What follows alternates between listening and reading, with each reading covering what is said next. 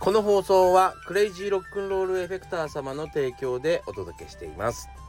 おはようございます。バートマンです、えー僕はギタリストやっております。ギタリストの傍ら書き込みギタラボっていうですねギタリスト専用のオンラインサロンなんかも運営しております。皆さんの見ている画面の下の方もしくはですねコメント欄をポチッと押してチェックしてみてください。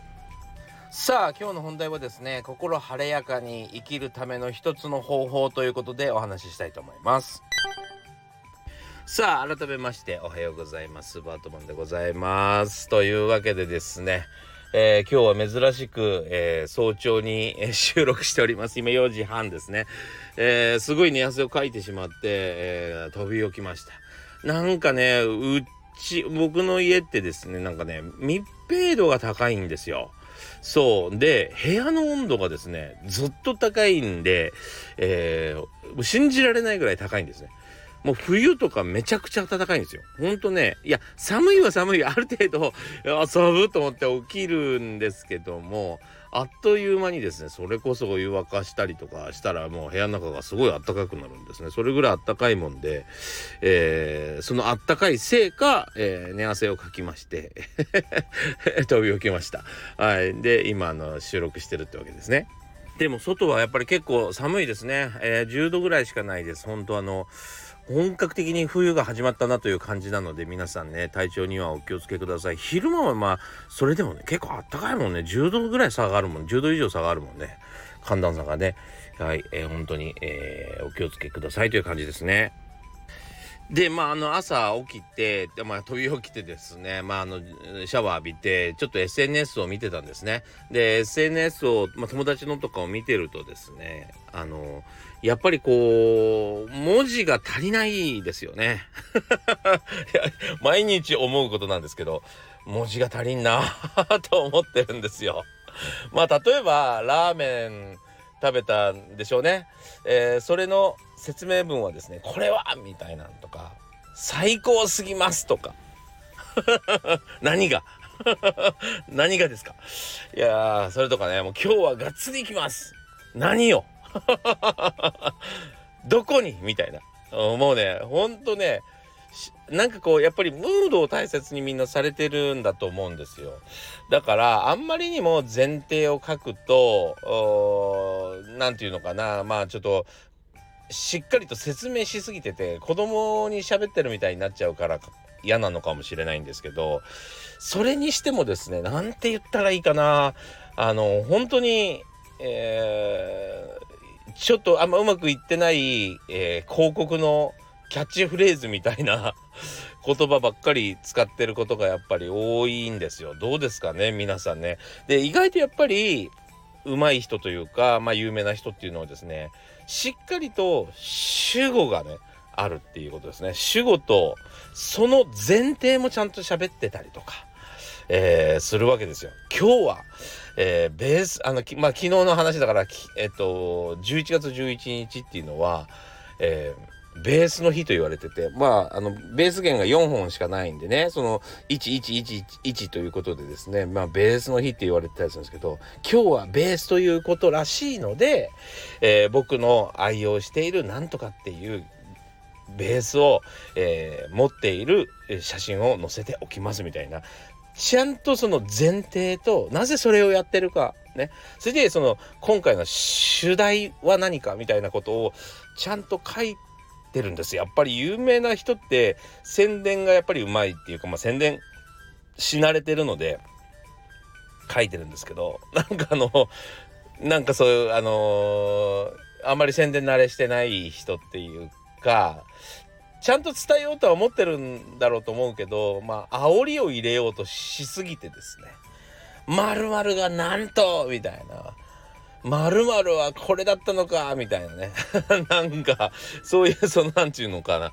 えーサムネイルにちょっと書きそうな、えー言葉ばっかり選んでしまってえーっと一体何の話なのか 誰のことを言ってるのかわからない。まあ言えないとかもあるでしょうね。はっきりと言えないこともあると思うんですよ。でもはっきりと言えないんだったら、えー伝える必要もなかったりしてそう、なんかね、ここら辺って難しいですよね。でね、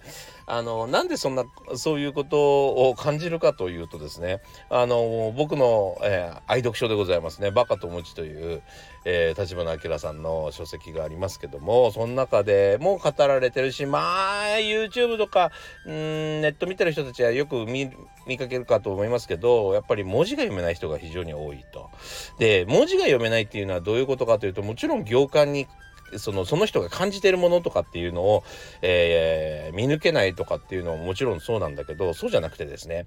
例えば「私は」と「私が」とではまたちょっと意味が違ったりとか「私は」と「私たちは」とではですね、えー、人数が変わったりしますよね。そういうその、えー、一個一個のですね言葉が方向性を示しているのにもかかわらずそこを丁寧に読まないせいで意味があんまり分かってない人ってめちゃくちゃいるんですよ。で僕が一番それに悩んだのは YouTube で、えー、昔ねレペゼンフォックスっていう人たちが自分たちのマネージャーに騙されて、えー、お金をもらえないという、まあ、事態が発生したことがあっても簡単に言うとねそうでもこれっていわゆるアーティストとマネージャーという関係性ではまあよくあると言っても過言ではないぐらい、えー、まああの契約書の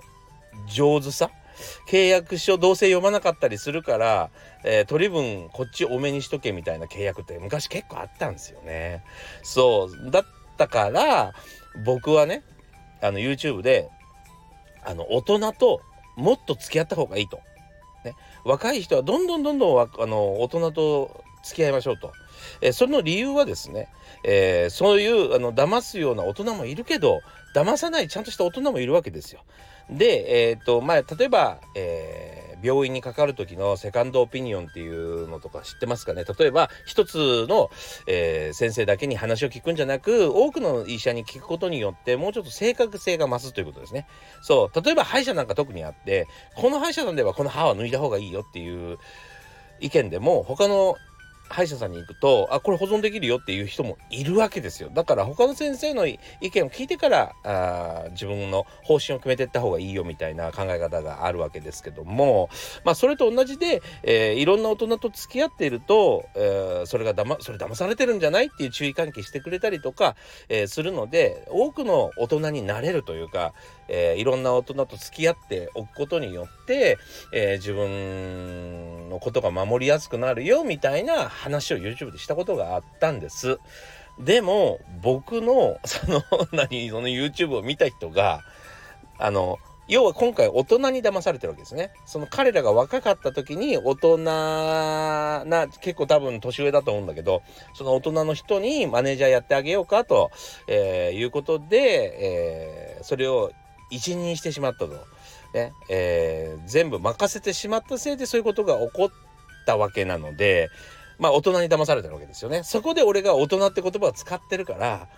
じゃあ子供たちは一生大人に騙されればいいって言うんですか？みたいな。いやいや、俺一言もそんなこと言ってないよっていう返答が、てか、じゃない、アンチコメントが入ったりしたわけですよ。アンチコメントっていうか否定コメントっていうかな。そうそう。そんなこと言ってないわけですよ。いろんな大人と付き合った方がいいよって言うんだけど、やっぱりね、そのね、僕が使った大人っていうワード、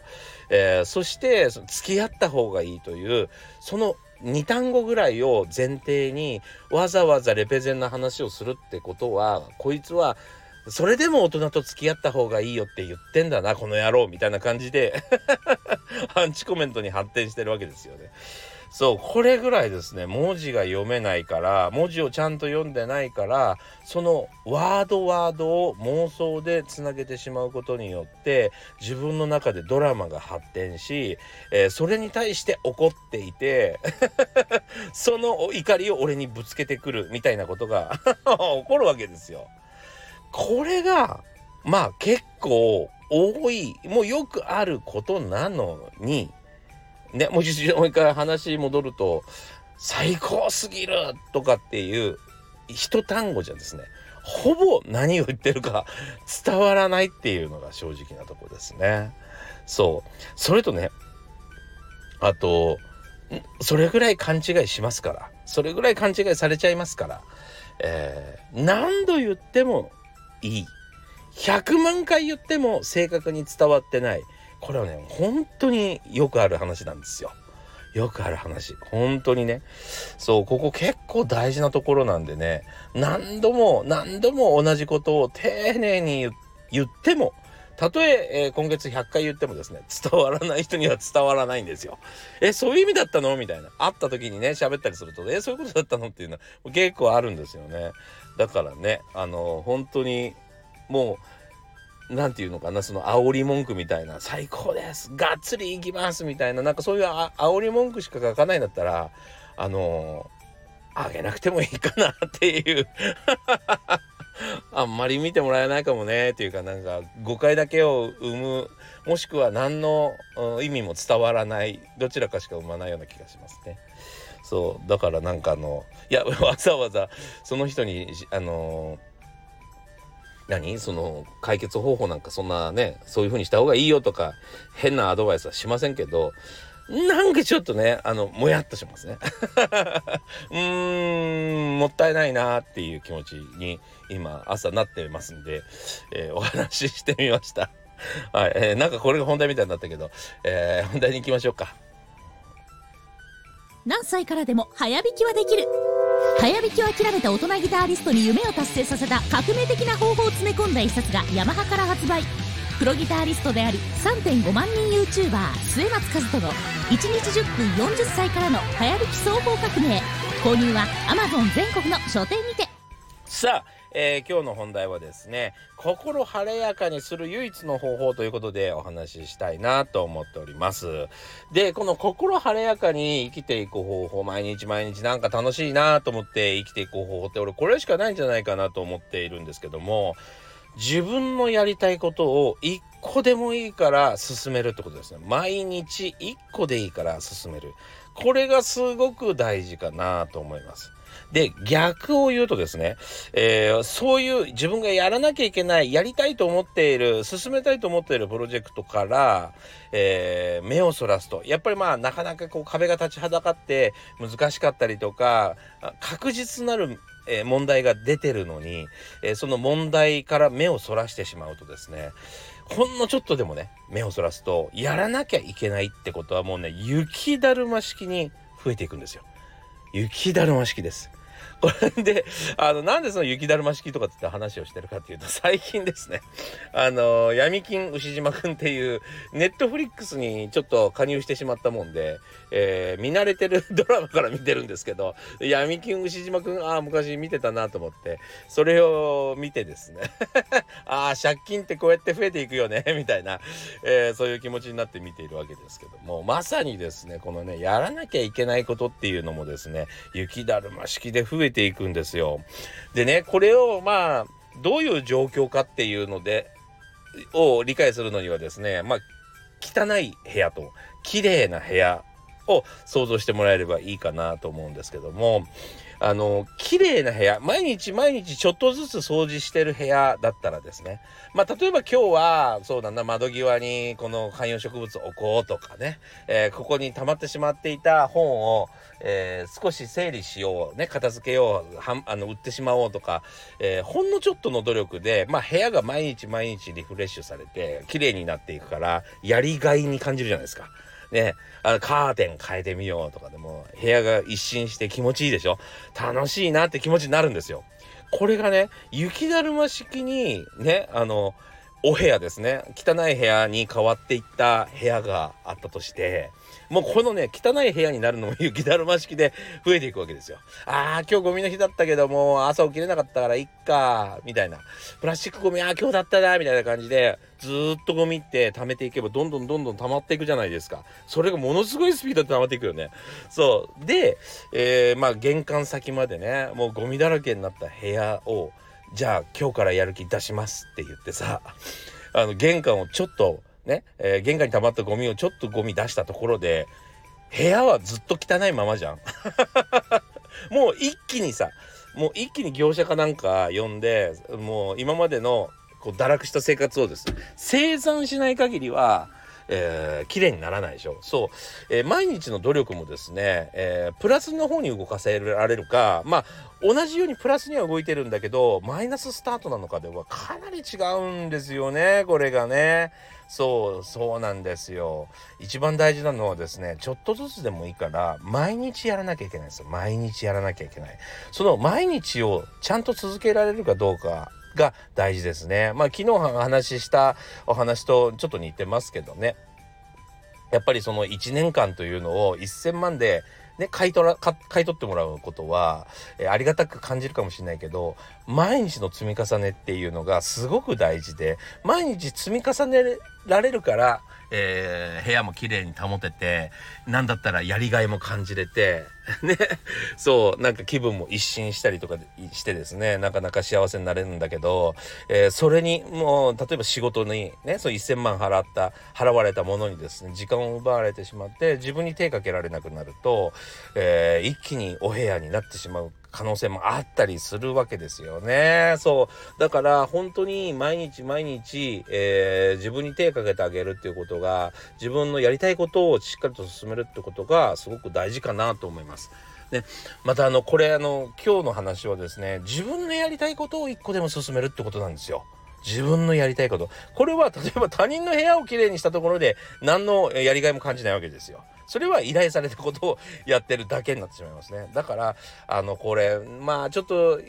ね、ちょっと耳が痛いかもしれませんけど、いやいやながらやってしまう、ね、いやいやながらやる仕事はお部屋にちょっと近いかもしれませんね。なんかやらないこと、やらなきゃいけないことが溜まってて、それをなんか少し解消しているような感じ。そう。だからなんか前進感もなければ自分が何か変わるわけでもないっていうことですね。そうだから他人のためじゃなくて大事なのは自分のために、えー、自分がやらなきゃいけないこと、えー、自分の趣味でも、ねえー、自分の身の回りでもやりたいと思ってるややっといた方がいいと思うことは前に進めた方がいいってことなんですよね。そうこれだけで本当にほんのちょっとでいいから自分のことを進めるとものすごく心晴れやかに毎日が過ごせると思うので少し取り入れてみてもらえるといいかなと。それはもう例えばもうもちろんですよ。ギターの練習でいいです。ギターの練習でもいい。そう自分がね、えー、望むギタリスト像になりたいと思ってるんだからきついから明日にしようって後回しにしないでほんの1分でもいい。もうほんと30秒でもいい。ちょっと触ってみる弾いてみるってことも大事だったりしますねそうまあそんな感じでですね少しずつ進めてみてくださいというわけでちょっと 日曜日の朝から暑苦しい話になりましたけども、えー、ぜひあのやってみてほしいなと思います。というわけでですね、今日もご視聴ありがとうございました。えー、良い一日になりますように。というわけでですね、えー、また次回。それじゃあ、またね